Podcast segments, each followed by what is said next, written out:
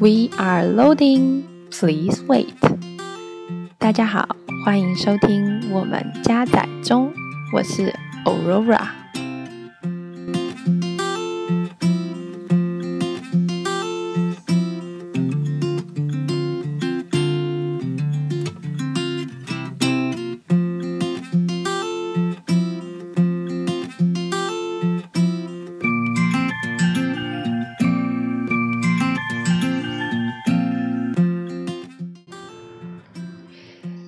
我相信一定有很多人第一次点进来的时候，肯定有疑问啊，为什么要叫做我们加载中，叫 We are loading？其实 loading 这个东西，就是当你打开一个网页，或者是一个游戏，或者是你要运行一个程式的时候，我们要做的第一件事情，就是要等它百分之百的加载完成。就当你想要一个新车，买一个新包包，或者是体验一个新的生活的时候，我觉得都是这样子的。所以每次在开网页或者是在运行的时候，到 loading 下面，它都会加了一行字，叫做 “Please wait”，就很像生活里面很多事情你都得等待，等待时机成熟，等待机会到来。等到那个对的是人出现，你就是要等。但是在你机会来临的时候，你是不是能够把握住？就像是你网页刷新到一半，你的网路给不给力，网速有没有断，你的收讯好不好，其实是一样的。你唯有自己做好万全的准备。当你的机会来临的时候，你才不会没有办法掌握，然后出现了加载失败，新来过再刷新一次这样子的情况。所以我其实很喜欢，我觉得 we are loading 这件事情，其实就就跟我们的人生的生活，我觉得是一样的。我为什么会开始做 podcast 呢？我其实是因为我一个朋友在听，然后我才接触到这个东西。我就觉得，哎，其实 podcast 比我想象中的还要轻松。我指的不是做 podcast 很轻松，而是听可以让听的人很轻松。因为我觉得可以听听别人的故事，听听听听别人的想法，其实是一件还蛮愉快的事情。尤其是当你自己没有办法为你生活中碰到的困难、麻烦、烦恼找到解决方式的时候，听听看别人怎么说，其实我觉得也蛮好的。不动脑的事情都特别的美好。其实我是一个其实不善沟通的人，但不是说呃我不会跟朋友聊天，我不喜欢聊天，不喜欢交朋友，也不是。就是我其实是在朋友里面，他们都会觉得啊、我就是一个外向、活泼的一个女生。但是其实。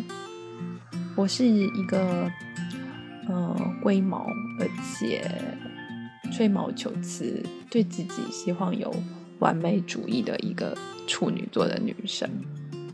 我其实很在意别人对我的看法，就是我不喜欢说我今天有任何的情绪，其实让身边的朋友都知道。不管是我今天难过，今天工作不顺，或者是。跟男朋友吵架，其实有的时候我会不知道跟谁说。其实我有一个习惯，就是我很喜欢把我身边的朋友分得很开，就是我不希望他们有很多的交集。所以当我今天发生了一件事情的时候，我会找一个离我生活圈，尤其是这件这个情绪。产生的圈子，远远的一个人去跟他说这件事情，说我的情绪，说我的不愉快，因为我觉得这样子就是纯粹的听我说。其实有的时候都不是希望得到解决方式，只是希望有一个情绪的出口。我没有这么多人，这么多朋友可以听我说这句话的时候，我就发现，其实我的情绪没了出口。当我的不愉快找不到出口的时候，其实我会没有办法重新去审视这件事情。为什么我今天会这样？为什么我会有这种情绪？那我应该要怎么办？那我之后再碰到一样的事情的时候，我又该怎么办？我发现 Podcast 可以让我就是把我生活碰到的事情可以说出来，虽然不知道有没有人会听，但我觉得至少我找到了一个出口。那你们一定会想说，该不会后面的几集都要听你抱怨吧？其实并没有，我有的时候其实可能会。就是只是想说说生活里面发生的事情啊，然后我的想法、我的感想、我的看法，所以其实不要太有压力。我这人是这样子的，其实我过往好几年，其实我都在国外生活、工作，那一直到今年正好。回来台湾，又遇到疫情的关系，我就长时间的待在了台湾。我就突然觉得，好像是时候该决定了一下自己未来的生活。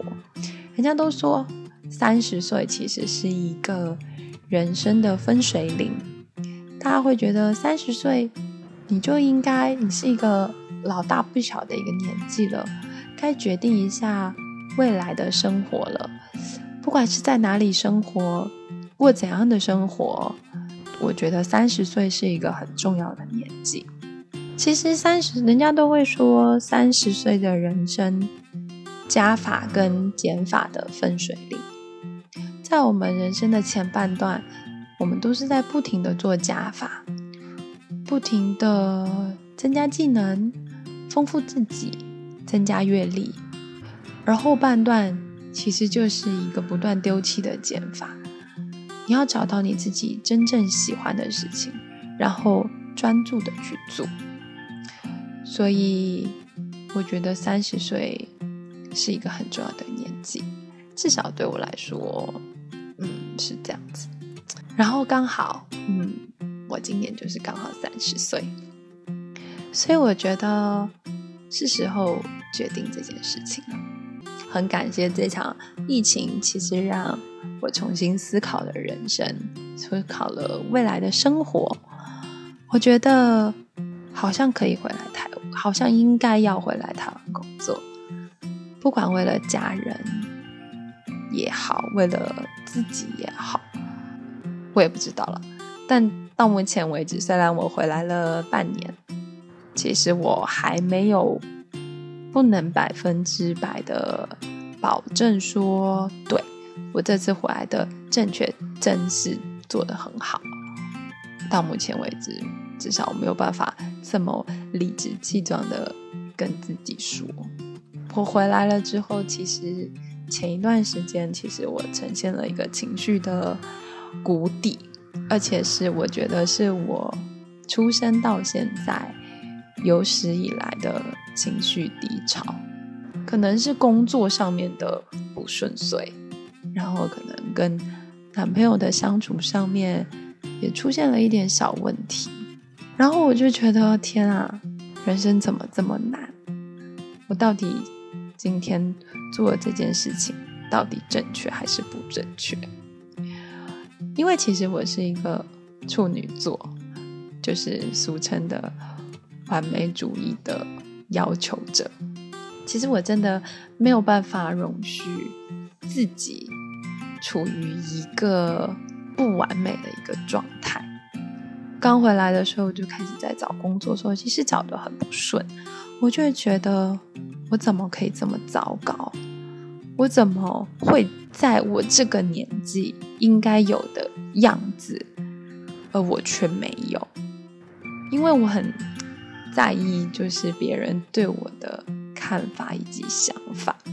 虽然很多人都说你要学会放下呀，你不要太在意别人对你的看法呀，但其实学会放手这件事情，我觉得真的很难。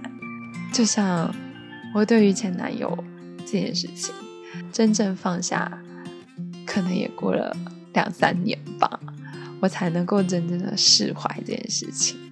所以，其实人生的加法跟减法，其实都没有对或错。其实重点要自己要快乐。我觉得人的成长哦，通常都不是在学校啊，跟人的相处啊，或者是什么，其实都是在一个人夜深人静的独处的时候，生活的忙碌中去找到。突然静下来之后，你去找到自我，然后开始去想该怎么成长，自己还缺点什么？我觉得这就是让自己长大。三十岁哦，真的是一个应该要告别天真浪漫的一个年纪。以前最最常听人家问说：“诶，爱情跟面包，你只能选一个，你要选哪一个？”如果以前的我肯定会说，可我选爱情啊，我可以陪他一起努力啊。